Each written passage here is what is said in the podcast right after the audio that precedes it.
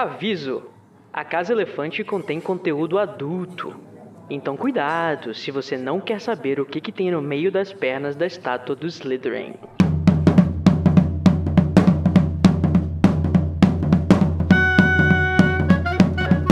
Olá, boas-vindas à Casa Elefante.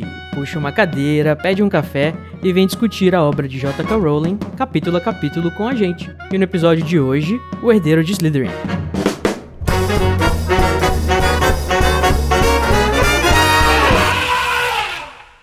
Alerta de spoiler. Nossos episódios sempre levarão em consideração os acontecimentos de todas as obras do mundo bruxo já publicadas. Então, se você ainda não quer saber como a primeira Horcrux do Voldemort é destruída, boa leitura. Depois que ler, você volta aqui.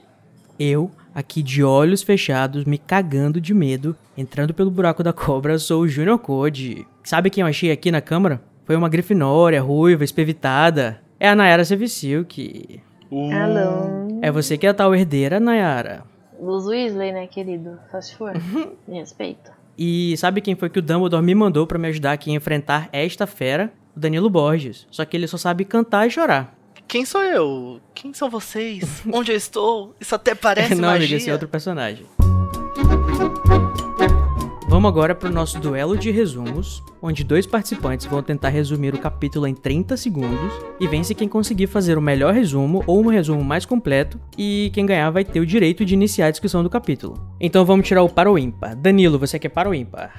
Quero ímpar, como sempre. Você que quase visita hoje, né, amigo? Aparece mais. Pois é, tô sendo boicotado, não vou falar por quem. É, começa com I e termina com Gor.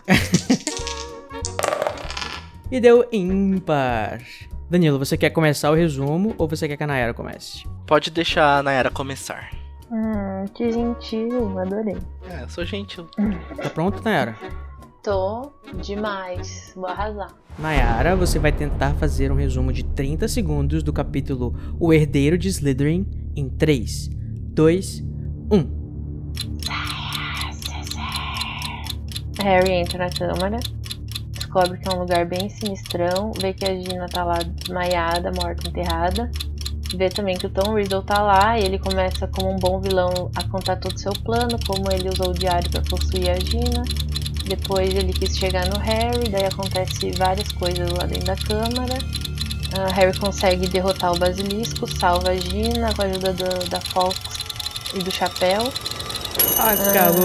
Ai, Acabou. Quase. cheguei perto, né, gente? Porque esse capítulo é só isso, mas é tudo isso. Danilo, agora é sua vez de fazer o resumo deste capítulo 17 em 3, 2, 1.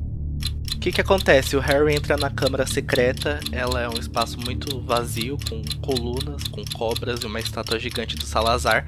A Gina tá deitada, desmaiada. O Tom Riddle do diário aparece, ele tá meio borrado, ele começa a contar o plano do vilão, ele na verdade é Voldemort. Chega Fox com o chapéu seletor, aí o Voldemort invoca o basilisco, o Harry mata ele com a espada no meio da goela, aí cai o dente, ele pega o diário, quebra a primeira Horcrux, depois ele vai embora.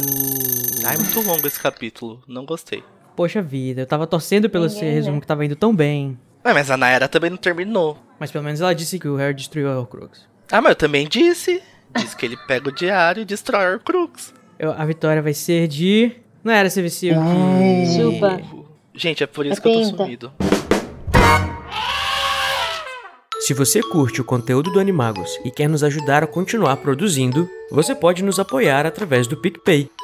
É só acessar picpay.me barra animagos e escolher o seu plano.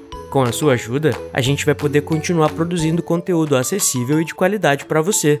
O endereço é picpay.me barra animagos. Harry entra na câmara e encontra Gina inconsciente aos pés de uma estátua gigante de Salazar Slytherin. Tom Riddle, que teve Gina sob seu poder através do diário, aparece e revela toda a sua história. Fawkes, a Fênix, aparece com o chapéu seletor. Riddle, que revela ser um jovem Voldemort, invoca o basilisco para matar Harry, mas com a ajuda de Fawkes, Harry finalmente mata o basilisco. Ele usa uma das presas da cobra gigante para destruir o diário, que aniquila a memória de Voldemort e salva Gina. Muito bem, depois dessa vitória do povo de Merlin. Nayara, você gostaria de começar a nossa discussão do capítulo com qual parte do capítulo? É, não é uma parte exatamente, assim, mas uma coisa que eu fiquei pensando muito a partir desse capítulo. Que assim, o Tom Riddle, ele sempre é tratado. Sempre quando falam dele, falam que ele é muito inteligente, não sei o que, blá blá blá. E ele de, realmente se mostra muito inteligente, até porque conseguiu criar o Morcrux com 16 anos tudo mais. Mas vamos falar aqui como ele foi ficando meio burro, Uhum. porque, poxa, quando ele é Voldemort, ele é bem burro, né? E ele é Pois o é, típico menina. vilão que fica contando seus planos por prática. Nesse caso, nesse capítulo inteiro, ele conta o plano dele, qualquer, Uhum. e mais uma vez dá errado, né? Eu acho que quanto mais poderoso ele fica, mais burro por consequência do poder que ele tem, sabe? Acho que com 16 anos ele ainda tá arquitetando tudo muito bem. Uhum. E conforme ele vai se tornando poderoso, ele começa a simplesmente ignorar aquilo que ele não valoriza. Então, acho que vem daí a burrice dele. Uhum. Isso é uma coisa que eu percebia já, tipo, isso ficou bem evidente pra mim lá no Enigma do Príncipe, né? Porque eu também, tipo, tinha a impressão de que o Voldemort, eh, a adolescente, era muito mais inteligente do que essa pessoa descontrolada e, e, enfim, que tem os piores planos possíveis do que é o Voldemort mais velho. Essa questão né, que o Daniel falou, do, de ele ficar mais despreocupado, conforme quanto mais poderoso ele, ele fica, eu acho que é uma característica de vilão bem comum que a gente tem na literatura, né? Que é o hubris, né? Que é o orgulho. Que o vilão ele vai ficando cada vez mais prepotente e mais arrogante a ponto de não levar em consideração as coisas que podem destruir ele. E ele acaba morrendo e, e perdendo justamente por ter ignorado isso. Ele sempre acha que vai acontecer exatamente do jeito que ele quer, como ele planejou, e não conta com as adversidades, né? E é, e é geralmente esse tipo de vilão que tem todo aquele prazer de dar aquele showzinho, né, no final do livro, pra dizer tudo que ele planejou e como tudo que ele planejou aconteceu, ou como que ele conseguiu fazer as coisas que, é, que tentaram impedir ele cair por terra e ele prevalecer no final. É vilão clássico, né? Eu acho que nesse caso o Voldemort, eu acho que ele não tem uma, uma construção tão digna quanto outros personagens da própria história do, do, do Harry Potter. Eu acho que ele é um vilão fraco, na minha opinião. É, eu não acho que ele seja um vilão fraco. Eu acho que é muito importante ele ser assim, ele ignorar essas coisas, ele Uhum. marcar o próprio destino, porque, sei lá, quando ele escolhe entre o Neville e o Harry, ele que marca tudo, entendeu? Acho que a Rowling quer mostrar muito esse jogo de escolha e consequência e como ele é o fruto da sua própria derrota. A derrota dele é o fruto das suas próprias escolhas, sabe? Em todos os sentidos, em todas as pequenas tramas e a trama geral de- dos sete livros. É, O próprio Voldemort fala em algum momento que o Harry prevaleceu não por causa do, do mérito dele, mas mais por causa do fracasso dele, né? Então, tipo, é meio que ele mesmo admitindo que, que ele... Eu, que, é, porque assim, vai pra pensar, o Harry é uma criança de 11 anos, né? Que não tem nenhum talento especial em magia até agora. E há que diga que ele nunca vai ter. Não, tô brincando, ele tem sim, gente. Ele acaba desenvolvendo sim. Mas eu, eu voltando ao assunto. O Voldemort, ele precisa ser um vilão que ele pode ser derrotável, né? Pro Harry, pra poder a história fazer sentido e o Harry poder é, o bem possa vencer o mal no final. Então, claro que ela- ele precisava de um defeito que pudesse comprometer a, a, a, a vitória do Harry e a derrota dele, né? Então, é o caminho, acho que mais curto que foi tomado foi justa- justamente essa questão de ele ser orgulhoso e parar de se atentar para as coisas por ser tão orgulhoso. É por isso que eu acho que ele é fraco, não no sentido de que, tipo, isso não é uma coisa plausível ou que isso não é. Eu só acho que é uma coisa muito batida. Eu acho que são, é o tipo de vilão que tem em todas as histórias e que Assim, eu, eu falo isso porque eu sempre ficava revoltado quando eu via o Voldemort fazendo umas coisas. Eu falava, ué, não é esse cara que é o, o mais fodão, é ele que é o maior bruxo de todos os tempos, o, o diamante lapidado. Nunca errou, só que ele só errou, né? Todos os anos ele errou. E a, a, a Nayara falou sobre o, o discurso dele, né? E, tipo, é uma coisa que é bom a gente se acostumar, né? Porque teve discurso no ano passado, no livro passado. Teve, vai, teve discurso esse ano. Ano que vem não tem discurso, mas tem a, a- a- aquela, aquele episódio lá na cabana do, dos gritos. Não, mas o tu que não vai explicar tem o que no, aconteceu. no prisioneiro, ele vai compensar no cálice de fogo, né? é verdade. Na frente de todo mundo com a plateia. barbas de Merlin. Acho que em ordem não tem também. né? É, não tem o, o próprio Voldemort porque ele quase não aparece, mas o... Aliás, porque ele tá na, na, na cabeça do Harry, né? Mas tem sempre aquele momento que, assim, eu acho que é uma coisa que a JK ela faz. Ela passa o livro todo deixando pistas, e no final, assim, como, ela, como é um livro infantil, né? Não vamos esquecer, ela faz questão de mostrar pra quem tá lendo quais foram essas pistas que ela deixou. E geralmente isso sobra pro vilão no final. Ou então, sei lá, pro mentor, que às vezes é o, o Dumbledore que vai conversar com o Harry, vai falar tudo o que aconteceu. E eles vão analisar tudo em retrospecto. Todas aquelas coisas que a gente não foi percebendo. Tem lá na. Tipo assim, nesse episódio, né? O fala do, do, do, Tom Riddle fazendo o monólogo da vida dele. Parecia um, sei lá, uma peça de, da Broadway. Que ele começa falando da Ginny, que tudo, tudo que tudo que ele aprendeu com a Ginny. Depois ele fala sobre quando, como que ele se interessou pelo Harry e tudo mais. Então, tipo, é pra poder fazer um flashback geral do livro. E a gente, tipo assim, ah, então aquela é hora pra foi gente isso. ligar, ligar os pontos Ah. de todas as coisas que aconteceram. Porque pra gente que tá relendo, faz total sentido todas essas coisas. Uhum. Mas pra quem tá lendo a primeira vez, talvez não, não pegue algumas informações. né? Ainda mais uma criança, né? Acho que é muito legal quando você tem 12 anos e você lê, você fica.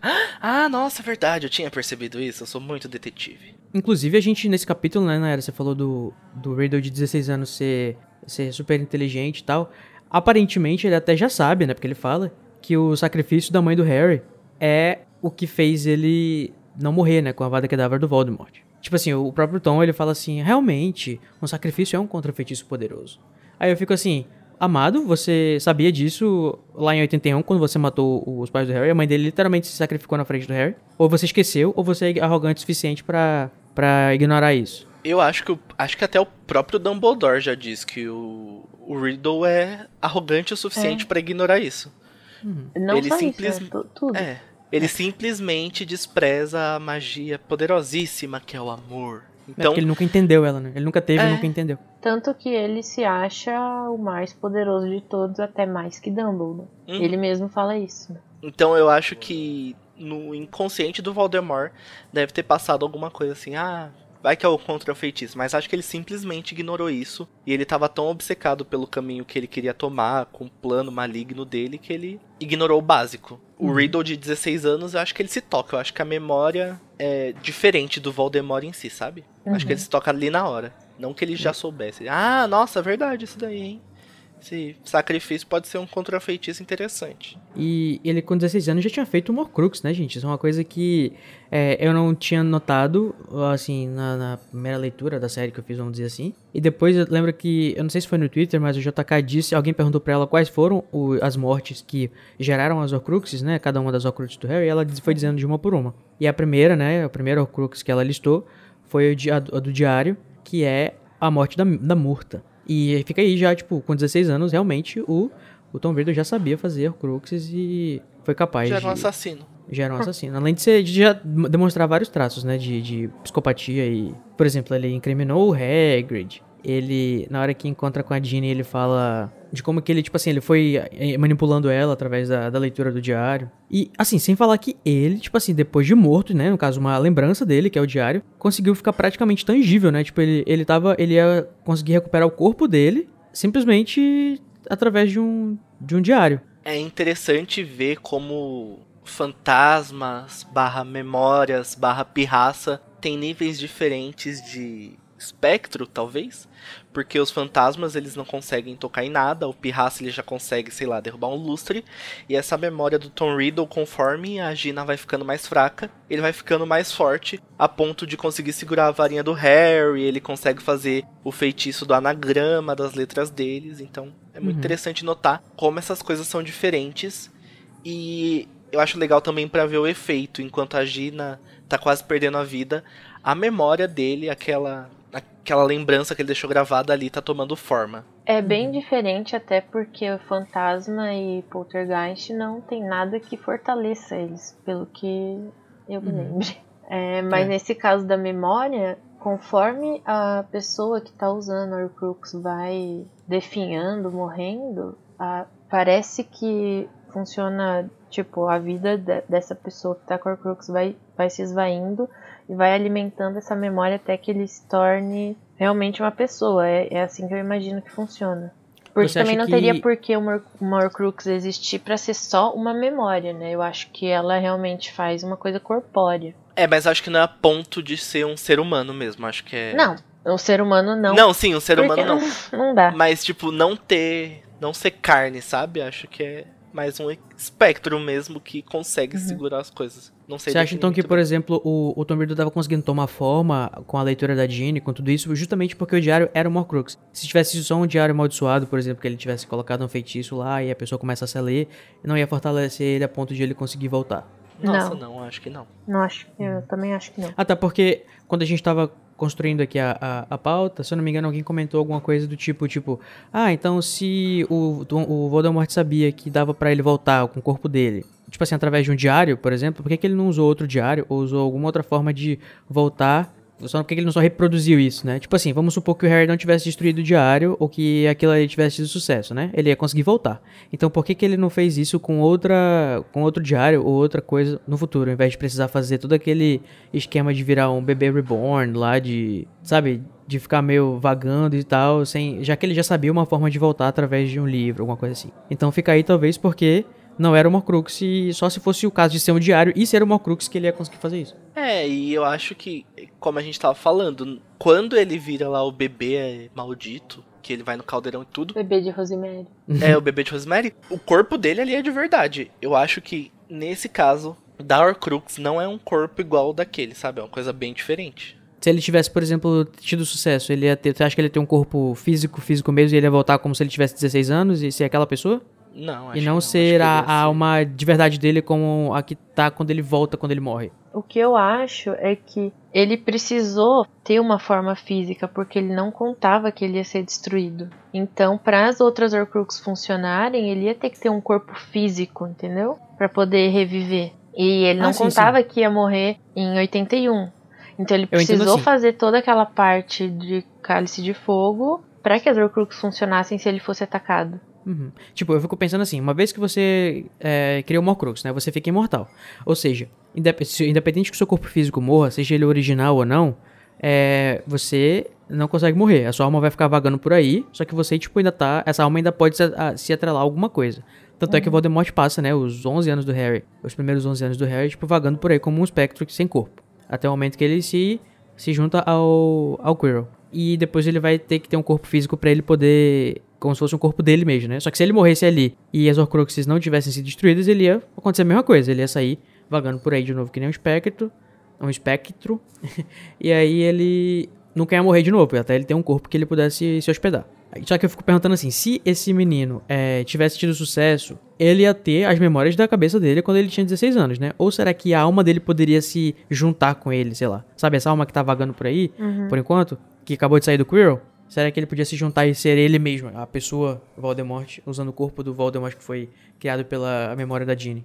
Eu louco. acho que ele só ia ter mais força pra poder criar um novo corpo com facilidade. Uhum. Acho que ele não ia ficar ele de 16 anos tentando vagar por aí, não. Eu acho que ele não ia querer, né? Ficar nesse corpo de 16 anos. Uhum. Acho que ia ser só uma ferramenta pra ele conseguir fazer outro corpo, assim como ele Uhum. fez no cálice. Ele até poderia hospedar o corpo, mas por pouco tempo.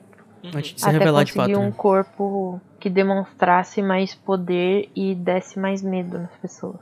Que é o que ele, né? Porque se você olhar Tom desenvolvendo. Riddle, você vê um garoto que, pelo que é descrito, ele é bem bonito, chega a ser sedutor, mas tipo, é um adolescente. Não são muitas pessoas que temem adolescentes, né? Uhum. E ele até parece um Então- pouco com o Harry, né? É, Aham. O Harry, olha que, tipo, a narração diz que ele meio que se identifica fisicamente com a aparência dele. E não só isso, né? Ele e o Harry tem vários. Tem vários, várias coisas em comum. As semelhanças é, entre Riddle e Harry já começaram a ser mostradas lá no, em Pedra Filosofal. E não vai parar nesse, vai continuar para mostrar que eles realmente são muito parecidos. E é, voltando, voltando não, é, falando sobre uma coisa que vai vir no próximo capítulo, é aquela frase que o Dumbledore vai falar. Eu não vou falar a frase porque no próximo alguém vai falar, vai citar Dumbledore Spectre, vocês vão descobrir. Então, fiquem ligados. Também tem o fato deles serem mestiços e terem varinhas gêmeas, que é aquela cena maravilhosa na, no Olivaras, que eu amo. No filme eu Top. amo mais ainda, adoro. Queria estar lá. E eles são ofidioglotas. Isso quando. Eu lembro que quando o, o Tom Riddle tá dando essas. Ele, tá, ele mesmo lista, né, algumas semelhanças que ele tem com o Harry, quando ele fala que os dois são filhos de, de trouxa e de bruxo, não sei o quê. Ele fala que eles são os únicos dois ofidioglottas que, que frequentaram a escola desde o Salazar Slytherin. Vocês acham que ele tá certo? Acho que ele simplesmente ignorou os outros, né? Que É. existiam. A gente sabe, por exemplo, que pelo menos a- o pessoal lá da, da história de Ilvermorny, né? A Gormlaith, a tia da Isolde Sair, que fundou Ilvermorny, era descendente do Salazar, né? E ela foi pra Hogwarts, era da Sonserina, e ela era ofidioglota. Não sei se o Tom saberia disso, mas eu imagino, acho pouco provável que só tenha tido dois é, ofidioglotas em toda a história de Hogwarts, além do Salazar. Eu acho que é, é uma parte da prepotência dele, achar que só ele e o Harry são especiais. Ah, eu adoro a arrogância do Voldemort, acho que dá pra gente colocar a culpa sempre nisso, né? Falando em ofidioglota, ofidioglossia, eu pensei um negócio aqui agora. Será que dá pra aprender? Não que esteja interessada, mas será Ah, se o. que tem como a pessoa aprender? se o Rony aprende. Não, o Ron, ele decorou o som, né? Mas o, o Dumbledore diz que ele arranha um pouco, né, de ofidioglota. É, eu acho que dá pra sacar algumas coisas. É, Hum, dá pra saber uma coisa. curso. É como a gente falou no, no episódio lá do. Clube dos Duelos, o, é, uma, é uma habilidade que não se aprende, né? A maioria das vezes ela é passada geneticamente, ou enfim, é um talento que você nasce sabendo. Mas acho que também dá pra aprender. Só que talvez você nunca vai ser aquela coisa automática, né? Como é a questão hereditária. Uhum. Inclusive, sobre isso, né? O Harry entra na, na Câmara Secreta, né? Falando lá, abra-se, ou sei lá, sai, sai, sai, sai, sai. E ele vai, gente, eu fico chocado. Ele foi sem ter um plano. Ele entra. Tudo bem, né? Que ele tava agoniado que a Hermione tava mal e que a Ginny podia ter morrido e tal. Mas ele entra sem plano nenhum. Ele entra. O máximo que ele faz é fechar o olho. Eu fico assim, amado. Mas aí, o Harry usa óculos. Será que ele ia ser petrificado? Então, eu acho que a JK já falou isso em algum momento. Eu não lembro se foi em alguma entrevista ou se foi numa pergunta do site antigo dela. Mas ela chegou a falar que em algum momento em que ela escrevia Câmara Secreta, ela decidiu que os óculos não impediriam o efeito do basilisco, porque senão ia estar todo mundo em Hogwarts usando óculos. Ela mesma se questiona sobre a câmera do Colin e fala que Pra ela, a câmera é diferente de um óculos, porque a câmera tem várias lentes e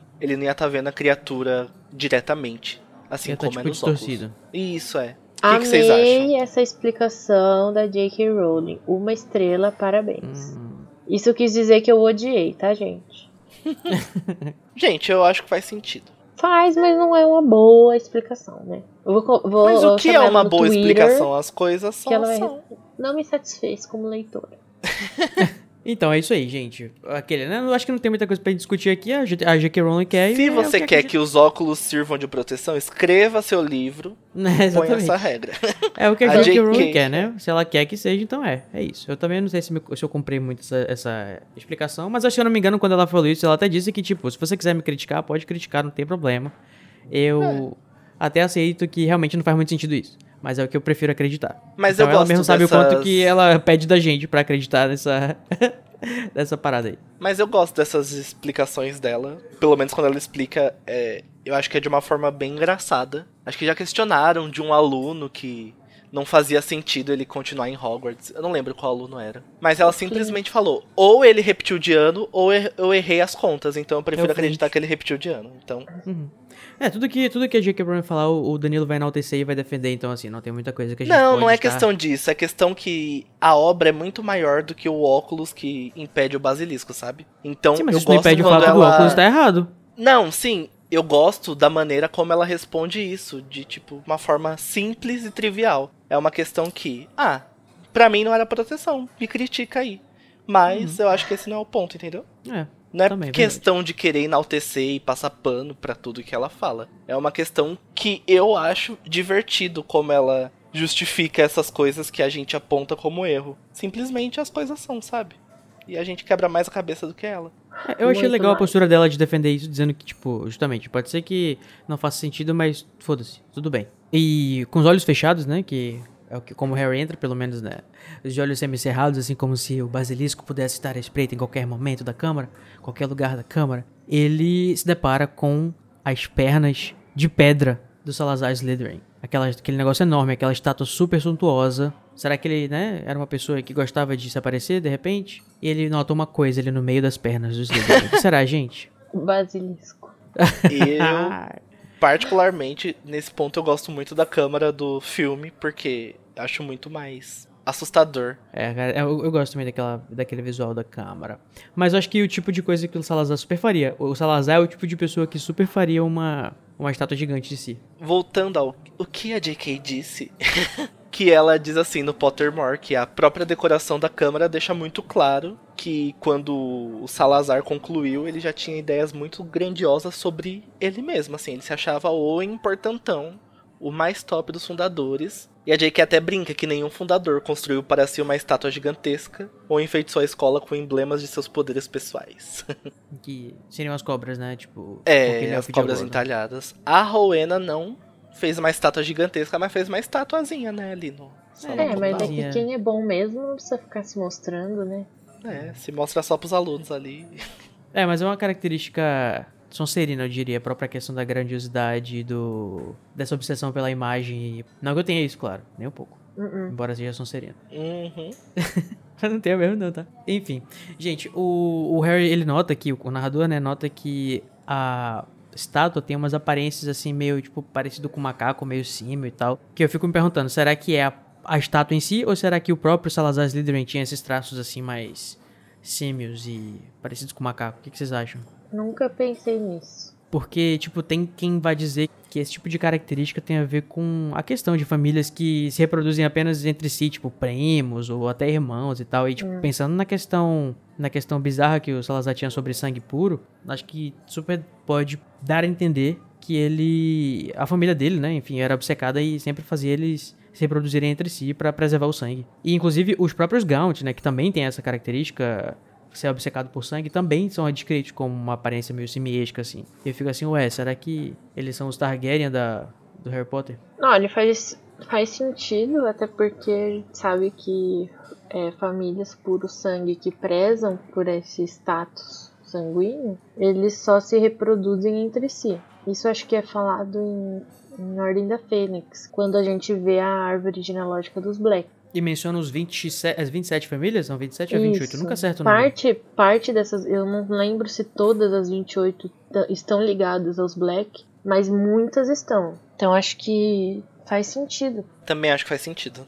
O que é engraçado é que o próprio Voldemort em si não tem essas características. Ele puxou mais o pai, né? Dizem que ele parece muito com o pai, que era bonito, diferente da mãe, que era feia. Sorte dele. E tipo, é, mas ao mesmo tempo, tipo, ele não, ele não ganhou. a- é, é, ele puxou tanto na aparência pra pessoa que ele detestava por ser trouxa, que era o pai.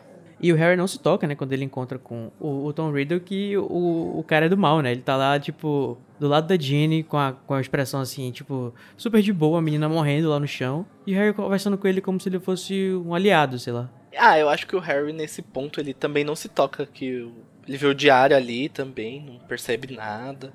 Acho que ele tava nervoso demais e ele passa pelo mesmo processo da Gina de confidenciar várias coisas ao diário. Então acho que ele meio que confia. Acho que por isso que ele não percebe. Acho que é um misto de emoções não deixa ele pensar racionalmente. Então, aí entra uma questão que é assim. O Harry já viu que o Riddle acusou o Hagrid e sabe que o Hagrid não é o culpado, e mesmo assim ele não se toca que o cara é do mal. Tipo.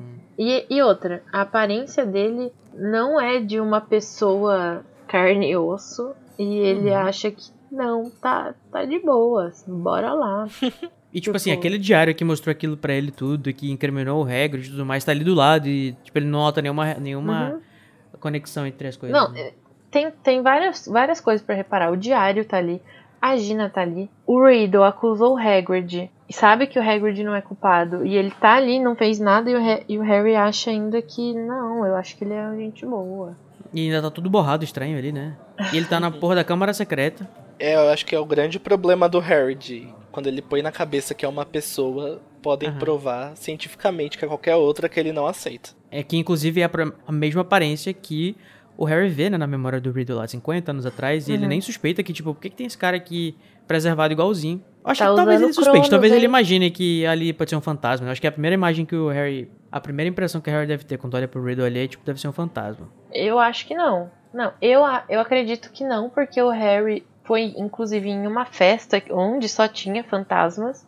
E ele sabe muito bem como que um fantasma se parece. É, a não pergunta, ser né? que a descrição aqui que a gente tem no livro seja muito vaga e a gente esteja pensando em uma coisa e na verdade seja outra que, que realmente parecida com fantasma. Pois é, mas eu acho que o Harry tem humildade pra perguntar, tipo, mesmo. ah, Tanto é que ele pergunta, né? Você é um fantasma? Tipo de. Pode ser que eu já conheça vários fantasmas, mas pode ser que isso aqui seja um tipo diferente de algum. Alguma coisa que eu não conheço ainda, ué. É, Harry suas Tipo, perguntas. Ele é novo no mundo bruxo. Mas eu fico pensando, tipo, o Harry, que é super perspicaz, que no final do capítulo, do nada, pensa em pegar a presa do basilisco e cravar na, no, no diário. Essa pessoa que olha e não consegue fazer nenhuma conexão agora no início, né? Mas tudo bem, vamos, vamos deixar passar porque ele tá preocupado com a Gina, a Gina tá ali, ele não sabe o que fazer, não sabe o que pensar. Eu acho que eu também agiria assim, desse jeito. Não sei se a minha mente ia ser super fazer conexões na hora que eu tenho uma amiga pra salvar. Ah, eu acho que algumas coisas, sim. É, Mas também realmente- tem, um, tem um fato de que ele é uma criança de 12 anos. É, eu fico perguntando isso principalmente porque é muito. É várias vezes no texto, né? Que tem essa questão do Harry. É ficar tipo assim, ai Tom, me ajuda aqui, Tom, me dá minha varinha, Tom, não sei o que, Tom, tu não tá vendo? Tipo assim, amado, poxa, Então. Harry. Aí uma questão, no filme, eu vou trazer o filme aqui agora. Oh. Essa parte da varinha é muito melhor, porque já mostra no semblante do Daniel que ele tá desconfiado já. Ele fala, me devolve a minha varinha. a varinha. Tipo, É. estou desconfiando de você, me devolva porque você vai fazer alguma coisa. Uhum. E justamente isso é outra coisa interessante. O Riddle consegue pegar a varinha, né? Tipo, ele tá se materializando a ponto de que ele consegue tocar na varinha e fazer magia com ela. Tudo bem que é uma. Ele só escreve as letras do nome, né? E faz um esbaralhado doido lá. Mas. Tipo, ele pega a varinha. E eu fico me perguntando, será que ele conseguiria fazer feitiços de verdade, vamos dizer assim, nessa hora ou não? Porque ele fica o tempo todo falando pra cobra: Ataca o Harry, fareja ele, pega ele, faz não sei o quê. Sendo que ele tá com a varinha do Harry na mão. E eu fico Acho que ele pensando, não "Véi, conseguiria, por Eu isso que ele que fica não. pedindo pro basilisco Mas, tipo, atacar o Harry. Tudo bem que pode ter sido só uma questão de narração, mas tem uma hora que a, a- depois que aconteceu tudo, todos os Paranauê, né? E o, e o Harry já tá com o braço todo fudido lá, e a Fênix vem chorar no braço do, do Harry, e ele fala assim: sai daqui, pássaro. E ele, tipo, ameaça o pássaro com a varinha, e antes que ele possa fazer alguma coisa, o pássaro desaparata. A Fênix desaparata. Aí eu fico, ué, será que ele poderia ter feito alguma coisa mesmo? Ia Ou- jogar a varinha no na cabeça da Fox. Que É, ele tava ser. Ele pensando podia assim, fazer. "Shh, show pássaro, vai, Show, É, pássaro. É sai, basicamente o que ele pássaro, fala, né? Sai, pássaro. para de cagar no meu quintal. E então a gente começa aquela hora que o vilão vai contar, né, o seu plano inteiro, a, toda a história, e o próprio Riddle diz. Essa é uma história bastante comprida. Falta só ele dizer, senta que lá vem história. E essa parte vai ser uma passagem resumida, com todos os momentos do Onde Está Ginny, ou Onde Está Gina, desse vilão maravilhoso e que vai contar todos os seus planos, justamente pra você que não acompanhou a Casa Elefante e não acompanhou o momento Onde Está Gina. Ele vai começar falando sobre como que o plano dele maravilhoso envolvia a Ginny contar todos os problemas dela pra ele, como que isso ia fazer ele ficar com mais força, né? Ele vai ia tirar força da, da, da, da medida que ela fosse entregando a alma dela na- nas páginas do, do diário. Muito bizarro isso, né? E é interessante a gente começar a se questionar por que, que a Gina agiu assim esse tempo todo. Por que, que ela confiou tanto no diário? E a gente pode questionar se é a realidade dela, era uma criança que o próprio Tom Riddle fala, né? Que ela. Os irmãos implicavam com ela, ela tinha medo de não ser aprovada pelo Harry. Então acho que a Gina vivia numa realidade parental bem fragilizada. Tanto pelas questões financeiras, quanto pela quantidade de irmãos que os pais não conseguiam dar atenção pra ela. Uhum. Aí quando Eu- apareceu é. um estranho pra ouvir o que ela tinha pra contar, ela simplesmente se entrega. Isso é, É, eu muito. acho super, super pertinente que ela faria isso também. Eu acho que é bem. Uhum. Acho que é bem que uma menina, faria, uma menina de 12 anos, uma pessoa de 12 anos faria. Tendo a 11, oportunidade de alguém 11. conversar. 11, né? É verdade. Ela tinha 11. E ela não tinha amigos, né? Aparentemente. Porque a quem vai ser amiga dela, assim, primeiro vai ser Hermione, depois a Luna. Isso que a gente vai saber depois. Então Uhum. ela realmente acho que não tinha ninguém pra, com quem conversar. Ela não tinha nem tempo de fazer amigo, que cada hora ela Uhum. tava fazendo uma coisa lá pro Tom Riddle. É interessante essa dinâmica da questão de quanto mais ela escreve no diário, quanto mais ela se entrega, tipo, falando os problemas dela pra aquele livro amaldiçoado. Que o Ron estava certo, né? O livro estava amaldiçoado. Não vamos deixar de enaltecer esse guerreirinho aí. Inclusive, o Tom Riddle, né, fala no diálogo dele bem assim: ó. Então Gina me revelou sua alma. E por acaso essa alma era exatamente o que eu queria. Fui ficando cada vez mais forte com a dieta dos seus medos mais arraigados e segredos mais íntimos. Fiquei poderoso, muito mais poderoso do que a pequena senhorita Weasley. Suficientemente poderoso para começar a alimentá-la com alguns dos meus segredos e começar a enchilar nela um pouco da minha alma. Só faltou terminar com um. A risadona. ah. Isso só mostra que a gente não deve confiar nos estranhos. Sua mãe diz: não confie em estranhos, não aceita bala do Uber, nada disso. não aceitem, não confiem. Ouçam o Sr. Weasley. E diz lá que a gente não deve confiar em nada que pense e a gente não pode ver onde está o cérebro dessa coisa. Olha aí. Quando é que foi que ele disse isso? Ele vai dizer isso no próximo capítulo. Ah, então a gente estava justamente falando sobre o, o livro, né? Que realmente Tipo, não dá pra saber onde é que tá o cérebro. isso. Quer dizer, do- do- dá a entender que ele sempre É. fala isso. E é uma frase muito boa. E nesse monólogo todo ele vai continuar, né? Dizendo sobre tudo o que aconteceu com a Gina durante esse ano. Ele chega a organizar quase em tópicos assim. Fala, número um. Ela se sentia mal dos irmãos implicarem com ela. Aí vai. Número 2. Ela estava perdendo a memória. Número 3, aí ela viu pena de galo na mão, tinta na roupa. Tava pálida, tava com Alzheimer, sem memória. Tem a parte que ela desconfia de si mesma, que ela tá fazendo, tá causando todos os ataques. E essa parte que ela desconfia de si mesma é tipo muito gaslighting, o que o Tom Riddle faz com ela. Ele faz ela acreditar que ela é errada em tudo e pensa a barra que é uma criança de 11 anos passar por isso. É, mas de fato ela que tava fazendo tudo, né? Só que não era ela. Não, ela era um mero fantoche, né, na mão dele. É, ela era só Um o... tochinho. Ai, muito triste. Pois é, né, cara? Foi usada Tadinha. com artes das trevas pesadas, muito E no nova. mundo bruxo, aparentemente, Uhum. não tem psicólogo, então não teve terapia. Ó, uma coisa que eu queria ressaltar aqui é que é como interessante como o destino do Harry e da Gina é selado nesse momento. Pode continuar, que Porque eu já a tô partir chorando da- aqui. Porque a partir daí, a única pessoa que vai conseguir entender o Harry Potter plenamente vai ser a Gina. Porque ela foi a única outra que teve a mente tomada pelo Voldemort de uma maneira parecida com o Harry. Então as pessoas que questionam Harry e Gina deviam ler novamente a Câmara Secreta e entender o que se passou aqui, o quão emocional. Eu acho até bonito isso que acontece e triste ao mesmo tempo, como o destino dos dois é selado aqui e como a Gina vai cobrar do Harry no futuro também. Conversa comigo, eu vou te entender, eu vou conseguir Amigo, te você é entender. bom na passação de pano mesmo, viu, Danilo? Eu Vou te falar, viu? Porque, quer dizer, então, só porque duas pessoas tiveram uma experiência negativa ruim parecida, quer dizer que elas, são, elas nasceram uma pra outra e que elas são Não. super compatíveis. Não, não, Por não, favor, não, não. menos, Não, né? não- Mas significa Eles que... não têm química nenhuma, muito menos nos últimos livros. Parou que Significa pela... Tá, que- Chega, Posso- posso não vou falar? aceitar isso aqui não. Posso falar? Pode, fala, Nayara. Significa que passaram por coisas similares. Então, uma vai entender a outra, uma vai apoiar a outra e ajudar. Você já leu Jogos Vorazes? Você vai entender. Não. É, eu acho que não é, ai meu Deus, porque eles passaram por isso, eles estão ligados pelo destino. Não é uma questão de destino, é uma questão de compreensão. Uhum. É uma questão de que quando a Gina tá dormindo lá do Harry, ela, tipo, esse cara passou pela mesma coisa que eu, ele me entende. Quem mais Mas eles conversam sobre isso em ela? algum momento em todos os sete livros. Eles têm uma conversa assim, tipo, sentimental sobre como é que eles se sentem, como é que eles lidaram com isso, ou como é que eles criaram uma A conexão Gina através dessas coisas que eles têm em A comum. Gina Eu acho fala pro é Harry. em Enigma ou Relíquias. O Harry fala É. alguma coisa sem noção, como sempre. E ela fala, tipo, que ela sabe como que é ser possuída pelo Lord Voldemort. Pelo demo, pelo ritmo E ragatanga. não é um. Olha aqui, você quer, você quer acabar com o meu casal? A gente vai brigar. Ai, não, desculpa, gente, não consigo, eu não consigo entender a, a química, a química do, do Harry e da Ginny e eu acho que a Ginny não, ah, não merecia o Harry. Ou melhor, Mas- o Harry não merecia a Ginny. Não sei se merecia ou não, mas eu acho que eles são um bom casal por isso. Eu acho que eles se entendem. Ah, que eles se entendem, de fato eles devem se entender, mas dizer que eles são um casal por causa disso é um pouco Mas de um, é acho que um pouco você de não tá Então, mas não é- não por sou eu que tô disso, dizendo. Entendeu?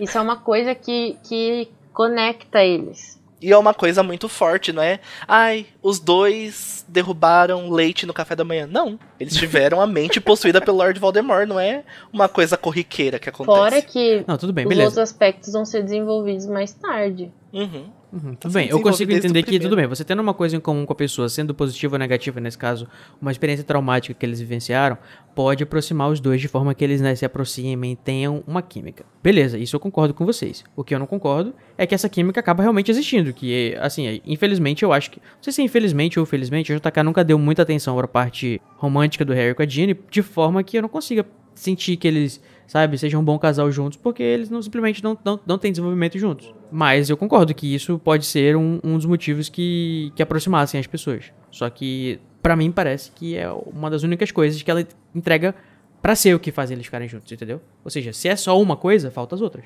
Eu acho que tem várias outras coisas no decorrer do tempo. Tem o fato da Gina jogar quadribol. Uhum. Acho que eles têm muitas afinidades. E ainda tem o fato de ter uma guerra, né? No final de tudo isso, e como todo mundo sabe, as pessoas ficam com as emoções à flor da pele na guerra. Tipo, É, talvez o o, né, senhor e a senhora Weasley mesmo já contam que no passado eles se casaram porque tava a primeira guerra em eminência. Acho que a guerra junta esses casais com mais velocidade, porque eles podem morrer amanhã. É, você tem razão. De fato, eles têm muitas coisas em comum. Inclusive, o Harry tava sempre lá pela casa deles, né? Eu só acho que sinto falta de eles interagirem mais. Talvez essa seja a minha... Talvez relendo agora, né? Quando eu for ver os próximos livros, me desça um pouco mais esse casal. Porque eu não me lembro, talvez, das interações dele. Ou talvez eu nunca me interessei e nunca prestei atenção. Você tá com a imagem da Bonnie na sua cabeça. hein? Não, vamos falar dela aqui não.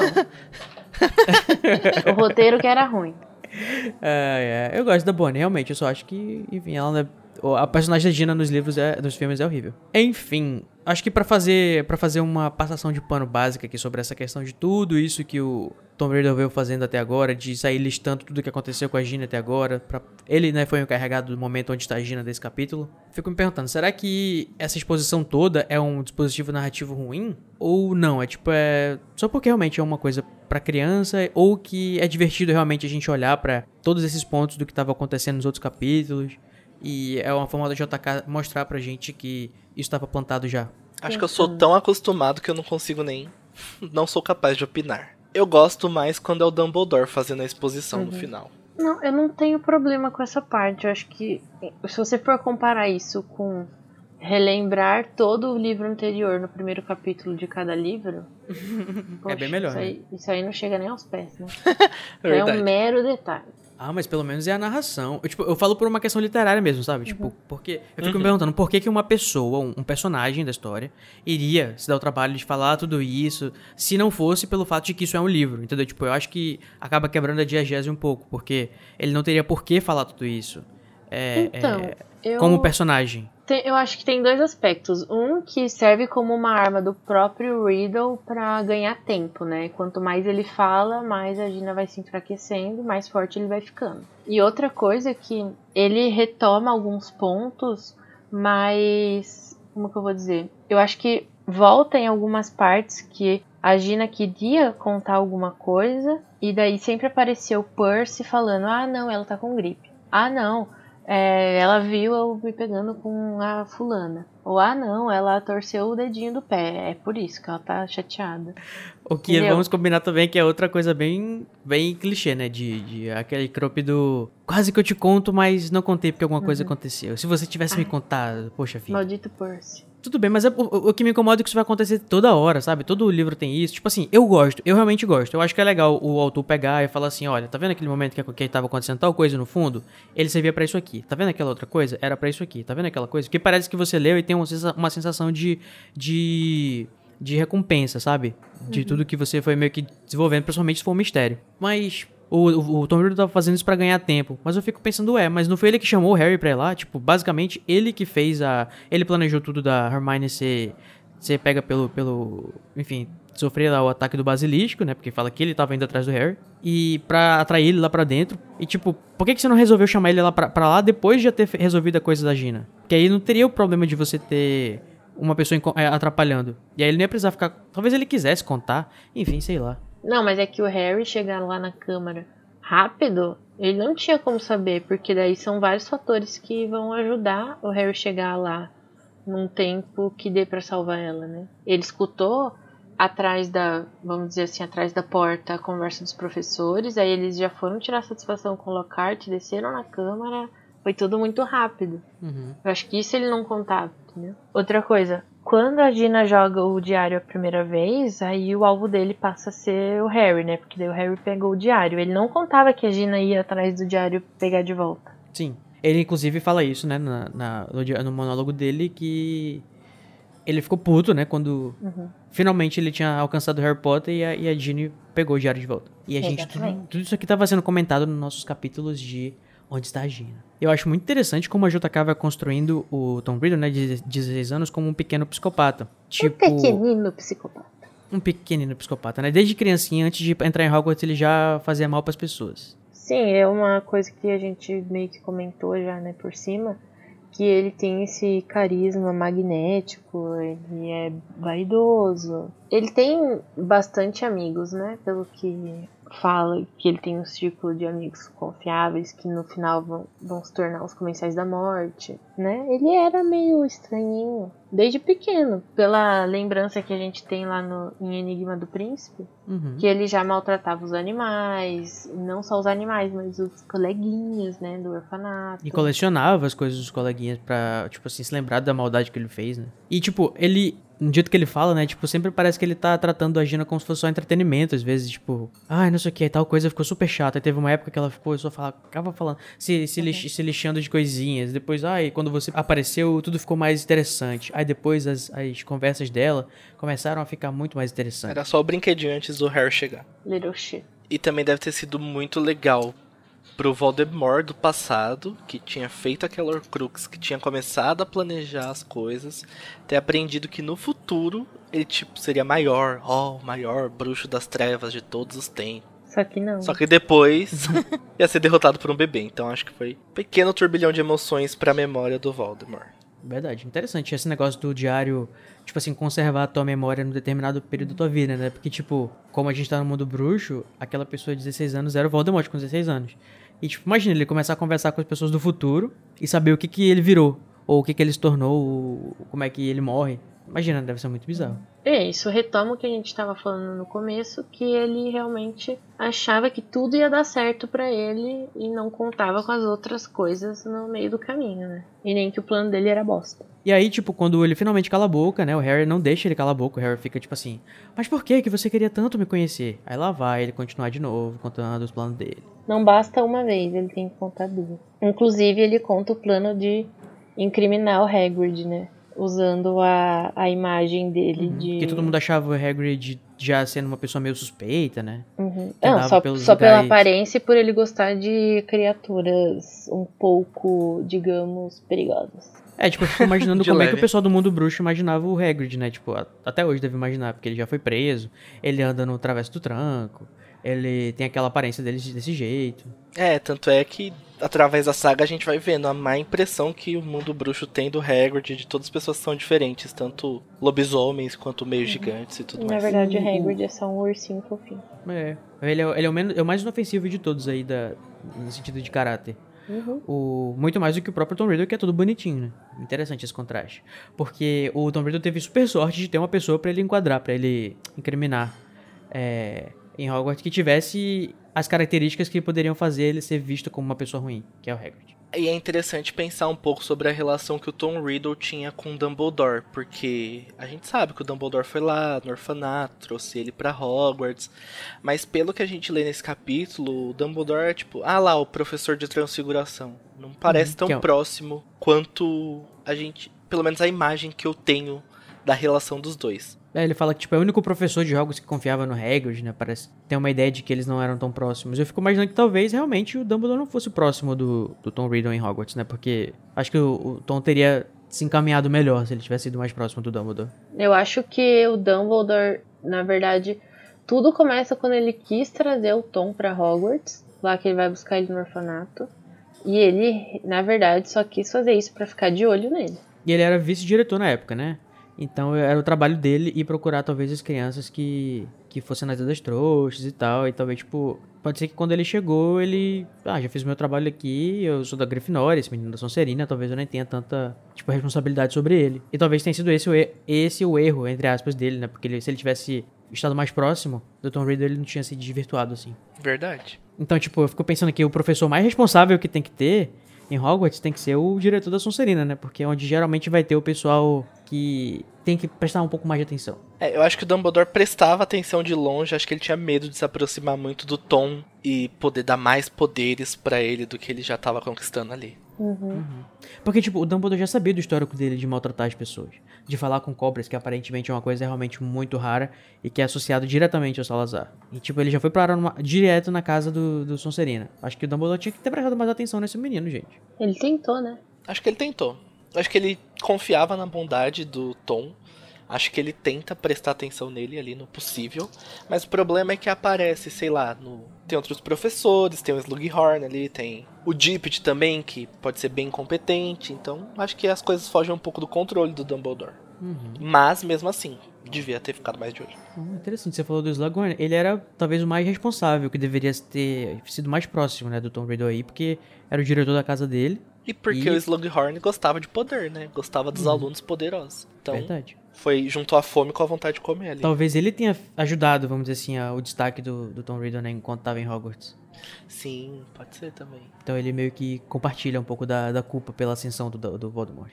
Ele se culpa total. né? É verdade. Aguardem Enigma do Príncipe. Mais uma vez Uhum. a gente conectando super Câmara Secreta com o Enigma do Príncipe. Não tem Pois como. não é, Uhum. gente? É, São dois livros muito paralelos. Falando sobre a burrice do Tom, né? Já que a gente tava dizendo que ele era tão inteligente aos 16 anos, mais ou menos, né, gente? Porque, vamos lá. Ele fala que tem uma tal de uma nobre tarefa de Salazar, que é de limpar a escola dos nascidos trouxas. Só que a gente Uhum. fica assim, amado, você, essa sua memória aí já sabe que depois da primeira pessoa morrer de Hogwarts, a escola já ia fechar.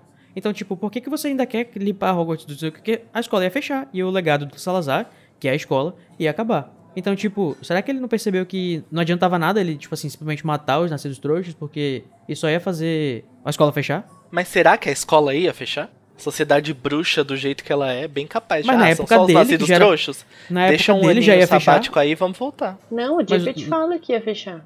É, o Dippet fala. Então, mas aí é só o Dippet, né, gente? Tipo, Ué? existe conselho, existe. Por exemplo, o Dippet em si fala, a escola vai fechar.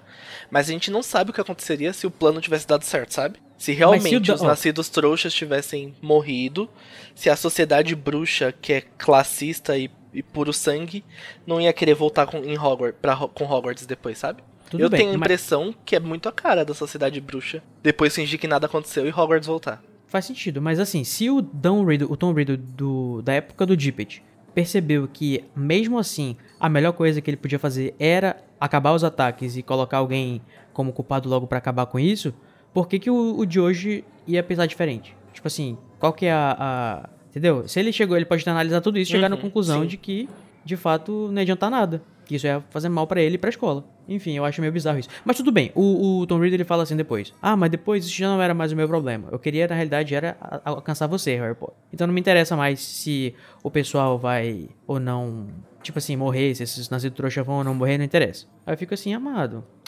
Vamos ter uma consistência aí nos planos?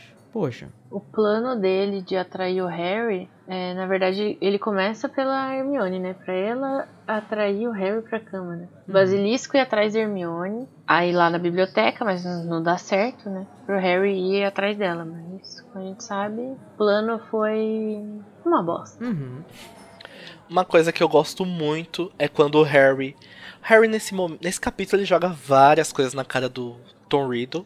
Inclusive que ele não conseguiu nem matar a gata. Ele fala assim: Ô Porra. meu filho, se a gata tá lá viva, eles vão fazer a poção lá das mandrágoras. A minha mãe trouxa se sacrificou e me salvou, e aí? Quem é o bonzão? maravilhoso. Você não era o pá? Você não era o bonzão? Então, gente, vamos chegando agora no momento um pouco polêmico desse episódio. Eu quero discutir com vocês aqui se a Fênix, no final do capítulo, ela mesma, ou melhor, ele mesmo, Fox, é um deus ex-máquina. Se a JK já tava com preguiça e arranjou um pássaro pra resolver todos os problemas que estavam dispostos lá naquela hora. Não, acredito que não. Eu também não. Próximo. Zoeira. Eu não Mas, acho gente- que é um deus ex máquina porque a Fênix foi apresentada durante o livro. Então, eu acho que ela não ficou com preguiça de arrumar uma solução, porque senão ela poderia ter tomado várias outras soluções preguiçosas durante esse livro. Acho que era realmente o plano dela, a Fênix salvar todo mundo. Acho que ela dá uma importância grande pra Fox no começo, pra depois ela retornar aqui. Sabe o que eu acho que seria a Fênix Ex Machina? Se, tipo, Harry foi lá na sala do Dumbledore e daí lá no fundo tinha um pássaro. Aí só descreve isso no, no cenário. Daí lá na frente eles falam assim: Ah, sabe aquela ave? Então. Agora ela tá. Ela, real, ela acabou de aparecer aqui nessa cena da câmara. E veja só, ela tem poderes mágicos. Ora, ora. Não digo. Igual Mas na acontece verdade em... tudo isso já foi explicado antes. Que é- são as propriedades mágicas da, da Fênix. Eu acho que não. É, igual quando em crimes de Grindelwald o... só aparece o Credence se alimentando um pássaro em dois segundos, aí depois, ó lá, é a Fênix, é Dumbledore. Uhum. Aí- Essa, é- essa sim é a verdadeira Fênix Ex Machina. Essa é a Fênix Ex Machina. Pode ser a mesma. Pode ser a Pode ser a mesma. Nunca... Vamos que no passado era uma Fênix Ex Machina e agora não é mais. Até porque as Fênix são imortais, né? Embora não sejam alquimistas. É, o que é Ela pode morrer morre. e não morre no final. morre no Mas, final. gente, assim, é, eu- vocês estão percebendo que eu tô sendo a voz negativa do episódio, né? Eu peguei todos os tópicos negativos da pauta. Percebendo? e tô trazendo pra Percebeu? vocês. Jura? Quem, quem vai escutar acha até que eu não gosto de Harry Potter. Mas assim, é. Realmente, a definição de Ex Machina é aquela coisa. De Deus Ex Machina é aquela coisa que aparece no final, que nunca foi mencionada e que salva todo mundo, né? Eu concordo com vocês de que essa primeira parte realmente não é. Ou seja, ela já foi apresentada. E foi apresentada muito bem. Inclusive, já falaram sobre todas essas propriedades. Até meio que, tipo, de graça, o Dumbledore fala pro Harry lá no escritório dele tudo que a Fênix faz. O Harry falta só dizer, tá, mano, mas quem perguntou? Mas ele fala lá que ela, ela cura, que ela não sei o que, que ela faz tudo. Beleza. Mas a parte de que, tipo, ela resolve todos os problemas, eu vou estar concordando ainda. Eu acho que a Fênix, ela, tipo assim, ela é a responsável por curar o Harry, cegar o basilisco, carregar eles pra fora. Sabe? Tipo, é tudo muita coisa que uma coisa só fica só, literalmente nas costas da. da, da- nas asas da, da, da Fênix pra ela resolver. Escolhi E me incomoda um pouquinho só, exatamente. Escolioso de carregar o Harry, o Rony, a Gina e o Gilderoy. Lockhart e a Gina. E, o, o- e é engraçado que o Harry só pensa no Dumbledore quando o, o, o Riddle fala assim: Ah, e onde é que tá esse velho agora, já que ele é tão bom, não sei o quê. E o Harry fala assim: Amado, ele ainda está em Hogwarts. Tipo assim, ele nunca saiu daqui, porque eu estou aqui e ele habita em mim. Lula, E aí, Aleluia, arrepiei. o- eu arrepiei. E sabe por que que você arrepiou, Danilo? Porque você escuta esse canto, escuta esse barulho. Você está ouvindo? Cadê? É a Fênix, é, o- é a música da Fênix, que é uma, uma coisa linda, né? Que parece que deixa todo mundo cheio de energia, cheio de coragem, cheio de vigor. Diferente do canto que ela vai dar lá no final de Enigma do Príncipe, né? Mas Ah. aí a gente que conversa daqui uns dois anos. O canto da Fênix, ele tem. ele traz, tipo, uma esperança, né? No, pro próprio Harry. Ele se sente mais corajoso. Inclusive no livro fala, seu coração parece inchar até dobrar o tamanho. Ele se sente mais Doença de capaz, Chagas. destemido. Ai, eu acho tão E bonito. eu acho lindo também. E eu gosto muito como a figura da Fênix é ligada ao Dumbledore e como o Dumbledore inspira as pessoas. Tanto é que a ordem é da Fênix. Não é a ordem, sei lá, Exatamente. da águia. E como a Fênix inspira as A pessoas a, águia do lutarem. hipogrifo. A águia do hipogrifo, não, a ordem do hipogrifo. A ordem do hipogrifo.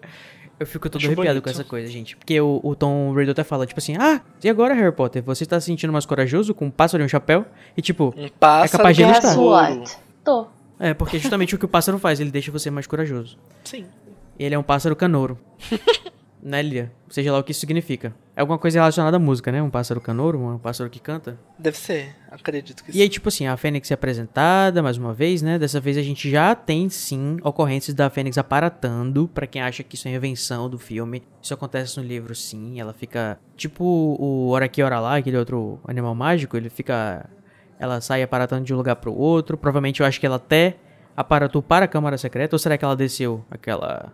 Aquele canal tudo lá do banheiro do feminino? Acho Hum. que ela baratou lá, porque pensa o rolê. Mas como é que. Como é que o, o- Dumbledore sabia que o Harry tava lá? Diz que o- a Fênix sempre vai aparecer pra um Dumbledore que Quando tá precisar, perigo. né? Um negócio É. assim. Gente, o Harry, Então- o Harry então é um Dumbledore Não, secreto. não, não, não é isso. O Dumbledore, como é muito fiel, o Harry, como é muito fiel ao Dumbledore, a Fênix provavelmente foi ajudar ele por causa disso. Então talvez Uhum. ela tenha esse poder de localização, igual os elfos domésticos, eles têm isso. E as corujas também, né, tecnicamente. É, pode ser. É voa, né? Dumbledore ser que nem pode uma ter coruja. falado assim no ouvidinho dela. Acho o Harry. Procure o Harry, vai, vai, vai. É, e ele podia ter ido pessoalmente lá, né? Porque eu sei que ele tava afastado de Hogwarts, mas acho que o Dumbledore ia cagar pra, pro conselho. Tipo, vou ali com o menino Harry. Então, acho que ia demorar pra ele chegar. É mais fácil a Fênix que ela parata, né? Vai lá, vai lá, vai lá, Fox. Você é imortal, não morre no final, você não vai morrer quando o basilisco olhar pra você. O, o Tom fala assim, olha, é uma Fênix. Porque, tipo, o Harry não se toca que é uma Fênix, né? Porque ele só tinha visto a, a- o Fox quando ele era... Tava na sua fase final da vida antes de virar cinzas. Ele tava todo cagado. E agora ele vem todo majestoso, redumbante, tipo, todo em drag. E ele não reconhece, precisa o Tom falar pra ele. E o Harry finalmente coloca o chapéu seletor na cabeça que, a, que o Fox traz. Gente, Muito bom essa cena. Eu fico imaginando, tipo assim, o, o chapéu chegando, Harry, o que, que eu faço com essa porra? Vou colocar na cabeça. É, ele pensa assim, alguma coisa isso daqui tem que fazer, não é possível que ela trazesse pra nada, vou colocar na cabeça. Vai que ele me dá a dica do que fazer, vai que ele fala aqui pra mim, né? O que que É, ele legitimamente vai que ele dá alguma coisa, né? Vai, me explica o que é pra fazer, ou dá modo esconder alguma coisa aqui. Vai que é E aí tipo cai. o Ben 10, sabe? Ele vai É. fazer uma morfagem, né? Vai morfar. Não, mas eu acho legal que, tipo, o Harry sente uma coisa dura dentro do chapéu que batendo na cabeça dele, que é a espada que cai da cabeça dele. Imagina se a ponta tá pra baixo. Tá pensando? Morreu o menino Harry, gente. E além de uma fênix, temos um galo, né, nessa cena, que é o que o Harry acabou de... KKK. Isso. Adorei a piada. E não vamos esquecer também da burrice do Tom Riddle, de 16 anos, dizendo: Olha, a Fênix tá chorando. Tá vendo? Você perdeu, Harry Potter. Tá vendo? Tá vendo como eu sou foda? KKKKK. Você Vamos está lá. morrendo. Será que Animais Fantásticos e Onde Habitam não era livro base ainda? Pois é, né, gente? Aí depois ele: Olha, é mesmo. As lágrimas de Fênix, elas curam. Tinha esquecido. Só. Que burrão. Realmente ele é muito arrogante, olha, gente. Será que, né, existem pessoas assim que são tão arrogantes a ponto de esquecer as coisas A básicas? de- arrogância é o fim da pessoa. É o fim da pessoa, como podemos ver aqui com o menino Tom Riddle. E além disso, né, gente, a, a Fênix ela não é apenas uma, um ser imortal. Não, ela não é apenas é, dotada de teleporte, de, de carregamento de vários quilos e talentos musicais e perspicácia, e ainda tem o Lumos embutido. Não, gente, ela também é inteligente. Ela olha pro diário, quando o Harry não sabe o que fazer, ela pega o diário e joga no colo dele. Toma aqui, amado, faça alguma coisa com isso. Lê aí. Lê aí. aí o Harry, né, assim, que não, que não tinha nenhuma percepção de nada até ainda agora, ele resolve pegar a presa do basilisco e enfiar no diário. Ainda bem, né? É, acho que nesse momento a ficha cai. Demora? Demora. Demorou, mas Precisa veio, da né? Fênix? Precisa. Mas se não tivesse a presa do basilisco, ele não ia, fazer, ia poder fazer nada. Ia começar a rasgar as páginas do diário. A presa do basilisco que vamos aqui combinar que não fazia sentido nenhum de ter caído da, da, da, da boca dele, né? Que o Harry, tipo, atravessou o basilisco com a espada. Aí a, a, a, a presa se cravou no braço dele. E a Carol Lima deve estar se debatendo todinha aí, tentando entender como que a presa do basilisco se desprendeu da boca dele e ficou cravada no Harry. Eu acho que o basilisco era muito velho, já tava todo carcomido. Eu acho que ele tinha É cara. por isso que a presa. É, ele devia ter cara. É verdade, gente. O basilisco tinha mil anos, né? O basilisco não usava corega tabs pra colar os dentes. Aí caiu Muito a bom. presa. Tá aí, eu estou. Pronto, venceu. Eu estou feliz com essa. Com essa, com Presa essa... que, que vai ser bem útil depois, né? Inclusive. Não vamos esquecer também, gente, não pode deixar de falar sobre o momento revelação, né? Que o Harry finalmente se toca que o Tom Riddle é o Voldemort. Que o Voldemort faz questão de fazer tudo uma performance, né? Com a varinha, assim. Que ele pega a varinha, escreve no ar e reorganiza as letras. Eu fico assim, amado, você gosta de um showzinho mesmo, né? Não, ele gosta de um show-off, não é possível, gente. E ele inventou esse nome, né, gente? É, Ele não queria usar o nome do pai, que era o nome trouxa. E também não queria usar o nome da mãe, talvez porque ele seja machista. Porque o nome da mãe dele é super importante no mundo bruxo, né? Que são os Gaunt, descendente dos, dos Slytherin. Mas ele quis fazer, eu acho que, um nome novo pra ele. Que ninguém mais É, ia porque, ter. porque por mais que o pai tenha sido um trouxa, eu acho que em algum momento em Enigma a gente vai ver que o Voldemort considerava a mãe dele muito fraca por ter morrido. Assim que deu a luz pra ele. Por isso que ele não queria o Gaut É. também. E você falar que os Gaunt, assim, até esse ponto eles são uns merda, assim, no mundo bruxo. São, né? Pelo amor de Deus. Só tem puro sangue. Que é uma coisa que a JK brinca bastante, né? Tipo, muita gente que é puro sangue só tem o sangue, não tem nada demais. Geralmente são nascidos trouxas que são. Qual foi? É. Opa, soltei sem querer. Ups. e o que, que significa o nome Voldemort, gente? Alguém sabe? Então, a JK nunca explicou a real origem do nome Voldemort. Mas, obviamente, existem várias teorias na internet. Mors ou mortum é uma palavra latina que significa morte. E ela evoluiu em muitas línguas românicas como muerte ou morte. E a palavra inglesa murder tem sua origem na mesma raiz que mors. Então, embora não seja necessariamente verdade, o possível significado de Voldemort pode ser representante da morte ou embaixador da morte. Mas, como tudo tem um mas, a etimologia mais precisa da, de Voldemort seria Voldemort, significa voo da morte. Essa é um, acho que é uma das teorias mais conhecidas, né? Que Voldemort significa voo da morte. É, considerando os assassinatos que ele cometeu e toda a sua história, né? Uhum, Então é bem super plausível que essa seja a verdadeira etimologia do, de Voldemort. Para é, vamos dizer assim, confirmar um pouco mais essa teoria, vale lembrar que a própria JK ela fala francês e foi professora de francês e falou já em uma entrevista que Voldemort se pronuncia sem o T no final. Que isso em, na pronúncia francesa é um clássico. Uhum. É, então, Voldemort. Valdemar. confirmando o- Voldemort. a teoria Voldemort. que citamos. Voldemort. É, minha gente. É, eu acho engraçado que, claro, né, que a Lia teve que fazer uma, uma- um esforçozinho aí pra traduzir o nome do meio do Tom Riddle, pra poder caber o anagrama, né? O eu sou o, o Lord Voldemort, que no caso é ex, eu acho, né? Juicy português? Voldemort. Que em inglês é o anagrama seria I am Lord Voldemort e em português é ex Lord Voldemort, né? Que o nome do Isso. meio que é o nome do avô, do avô, em inglês é Marvolo e em português é Serv Servoleu. Nossa, eu odeio esse nome em português, eu acho muito feio. Poderia ser pior. Poderia ser Elvis, igual na Itália. Parabéns. É, o- Tom Elvis Voldemort. Aliás, Tom. Elvis Riddle. Elvis não morreu. Ou Ou fez Horcrux, fica aí no ar. Beleza, né, gente? Mas infelizmente, né, Voldemort, não foi dessa vez de novo. Você não conseguiu resolver seus planos. Porque você foi arrogante, né? E tinha essas crianças enxeridas que se meteram e arruinaram tudo. E esse cachorro, ou essa Fox. Essa Fênix. Gente, agora pronto, o Fox é o Scooby-Doo. Fox ou Scooby-Doo, real. Pronto. Só isso importa. Beleza, então é isso, né? Eles encontram, saem da câmara, o Ron tá lá, puxando pedra, abrindo caminho. Eles acham uma pessoa que não sabe quem ela é, o professor Lockhart. quem será essa? É, eles encontram o Lockhart que ele diz: Oh meu Deus, isso até parece magia. Dun, dun, dun. Não esqueçamos que a pode- Lia disse que ele falou o que quando encontrou com eles? Alô? Alô? Alô? Isso parece magia. Que perdeu a memória e tá sem saber onde ele tá. Como diz o Ron, ele é um perigo pra ele mesmo. Sempre foi, né? Sempre foi um perigo pra ele mesmo. e depois a gente vai ver que ele vai continuar sem memória por um longo tempo. Acho que até o final da vida dele. Pois é, né? Será que é um, um, um bom fim pro Lockhart? Eu acho que é. Acho cruel, acho cruel. Eu acho que é, provou do próprio veneno, né? É, uma pessoa que tirou a memória de todo mundo e, enfim, cresceu através do sucesso dos outros. Não sou uma pessoa muito adepta ao punitivismo, mas literariamente eu acho que é uma boa punição pra ele. É, provar do próprio veneno é sempre bom.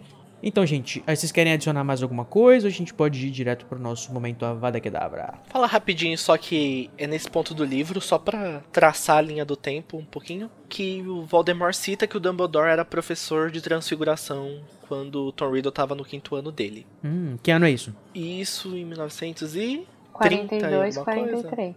Isso. Então ele não era professor de defesa contra as artes das trevas, como diz o, o filme Animais Fantásticos Não. 2? Então, não, porque em Animais Fantásticos 2 mesmo ele é proibido, né, de lecionar defesa contra a arte das trevas, então acho que é depois disso que ele começa a dar aula de transfiguração. Que não é muito. Não acontece muitas vezes em Hogwarts, mas acontece. A gente já sabe Uhum. de dois, dois professores que. Quer dizer, a gente sabe de um e vai saber de outro futuramente que mudou de matéria. Uhum. Que no caso são. Quirrell, que dava estudo dos trouxas e passou a dar defesa contra as artes das trevas.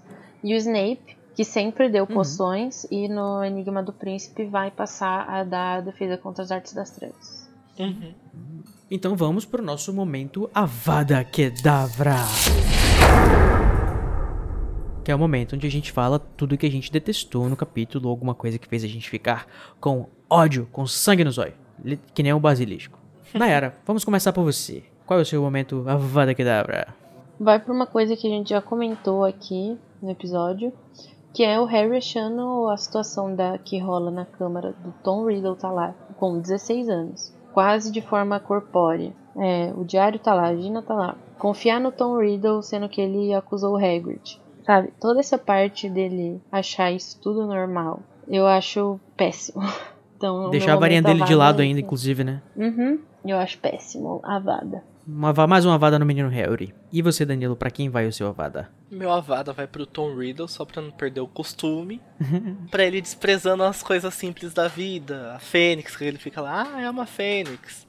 ah, sua mãe é trouxa, ah, mas o sacrifício. E ele sendo meio burrão, porque ele está com os olhos tapados pela própria ignorância e arrogância. Então, gente, o meu momento Avada Kedavra, né? Um pouquinho de hate aqui, mas eu ainda amo Harry Potter, tá, gente? Pelo amor de Deus. Eu só acho esse capítulo um pouco forçado. Um pouco forçado. Oxi. É, gente, eu acho que a Fox resolve tudo. Ainda bem que ela não vai morrer com essa vada que eu vou jogar nela, né? Porque ela é imortal. Tudo um psh. Mas é isso, eu acho que teve exposição demais. Foi um momento muito, sabe, peça de monólogo do, do- da Broadway. Tem os saltos lógicos, aquele negócio do, ah, eu não consegui te contar tempo, Harry. Quando a Diana volta, eu acho isso tudo muito, muito amador. Mas eu gosto do que acontece, eu gosto da, da- das ações, mas eu acho o, o procedimento meio, meio, enfim, não gosto. Desculpa, me odeiem.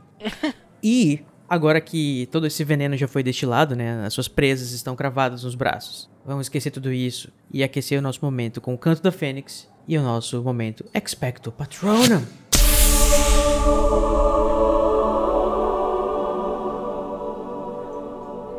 Vamos lá, Danilo, qual que é o seu momento Expecto Patronum? O que que te faz O meu- fazer o coração crescer duas vezes o tamanho? O que meu- faz meu coração ser aquecido, o meu patrono vai pro Harry nesse capítulo todo, que o bichinho tá lá enfrentando Voldemort e ainda tem tempo pra ter a sua fibra moral. Ele vai lá, ele elogia o bom trabalho que a Fox tá fazendo, mesmo tendo quase morrendo lá.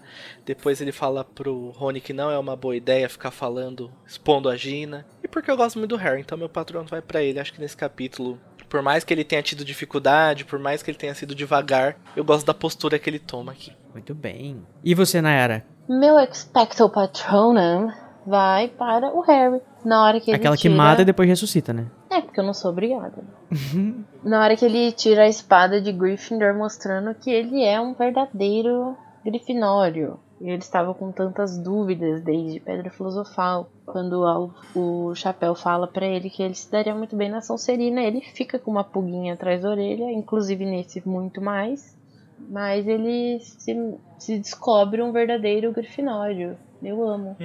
Ou seja, né, gente, grandes bosta ser um Grifinório. Aquele. Aproveitando o patrono da Nayara rapidinho, é legal ver como esse livro todo usa muitos elementos dos fundadores de Hogwarts. Tipo, ali no final era a Câmara Secreta construída pelo Salazar contra o Chapéu, que era uma relíquia de Hogwarts, Uhum. e contra a espada do Gryffindor também. E assim, se tem uma coisa que o Harry mostrou nesse, nesse episódio, ou melhor, nesse capítulo, é que ele é Grifinória. Porque, tipo, como eu falei pra vocês, ele foi lá, vou salvar, vou salvar, não tô nem aí, vou só fechar o olho e vou improvisar, o que aparecer a gente resolve, sabe? Não tem muita, muito espaço pra ser calculista, não. Então, Sonserina, realmente, Harry não é. Sonserina, não. E, por incrível que pareça, o meu patrono também vai pro Harry, né? Só que eu vou pras instâncias de debochary, né? O Harry tá sendo muito, muito... Ele tá sendo... Ele tá pisando, ele tá humilhando o Tom com cada comentário que ele fala. Ele chama ele de... Tem um momento que ele fala assim, gente... É, eu vou até citar aqui rapidinho, que ele diz assim... Mas eu sei por que você não pôde me matar. Foi porque minha mãe morreu pra me salvar. Minha mãe trouxa e comum. Ela impediu você de me matar. Eu vi o seu eu verdadeiro. Vi você ano passado e você tá uma ruína. Mal se mantém vivo. Foi isso que você ganhou com todo o seu poder. Ha! Você vive escondido, você é feio, você é nojento. Então é tipo, gente, o Harry, né? Ele tá cheio de raiva nessa hora, claro, porque ele menciona sobre a mãe morta dele. o Voldemort menciona a mãe morta dele. Ele tá, tipo assim, falando com uma amargura tudo isso, mas é maravilhoso que, tipo, ele coloca o, o Tom Riddle no lugar dele. E eu achei maravilhoso. Eu Eu amo. amo também. Debochary, é meu spirit animal. É isso, gente. E o que, que a gente teve de personagem novo nesse capítulo? Eu acho que só a Basilisca, né? Que na realidade a gente falou basilisco, mas é uma fêmea. Uma fêmea, uma menina. É uma senhora, né? Como diz o Danilo, ela tá perdendo já os dentes. É uma Aparição, senhora já, né, nova, Corega porque- Tabs. Ele já Isso, foi a primeira vez que a gente-. Primeira vez que a gente, ó, a vê. E eu espero que ninguém tenha ficado petrificado, hein? KKK. Ah, não, eu desviei. Uh. Matrix. Não, eu tô usando óculos. Tô usando uma. tô usando uma câmera aqui.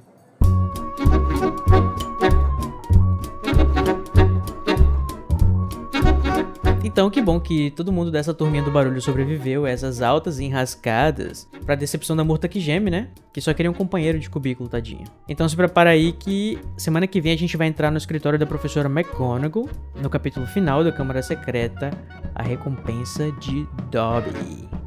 Tchau. Tchau! Até a semana que vem.